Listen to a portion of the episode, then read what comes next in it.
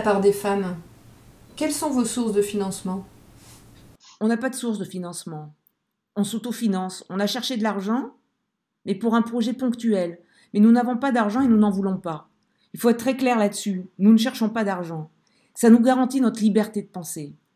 Maintenant, quand on cherche de l'argent pour financer une partie de l'étude que nous avons demandé à Irène Jonas, c'est normal, c'est du travail.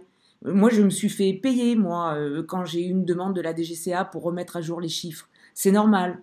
On se paye quand c'est une mission, demandée par l'extérieur, ou que nous, on en a quelqu'un. C'est un travail pour lequel on doit trouver une rémunération.